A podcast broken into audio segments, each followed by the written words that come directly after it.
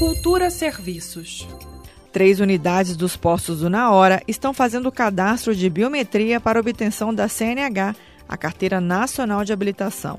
O serviço, que antes era exclusivo do Detran, agora pode ser feito nos postos do Na Hora, do Riacho Fundo, Taguatinga e Gama. O cadastro da biometria é obrigatório para quem vai tirar a carteira de motorista pela primeira vez e é exigida para as categorias A, AB, AC, AD, AE, C, D e E.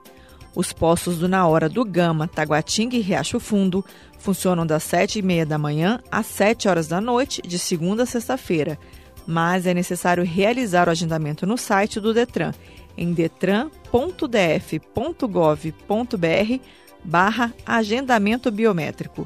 Para a coleta da biometria, é necessário levar documento original em bom estado de conservação, CPF e comprovante de residência. Greta Noira, para a Cultura FM. Cultura FM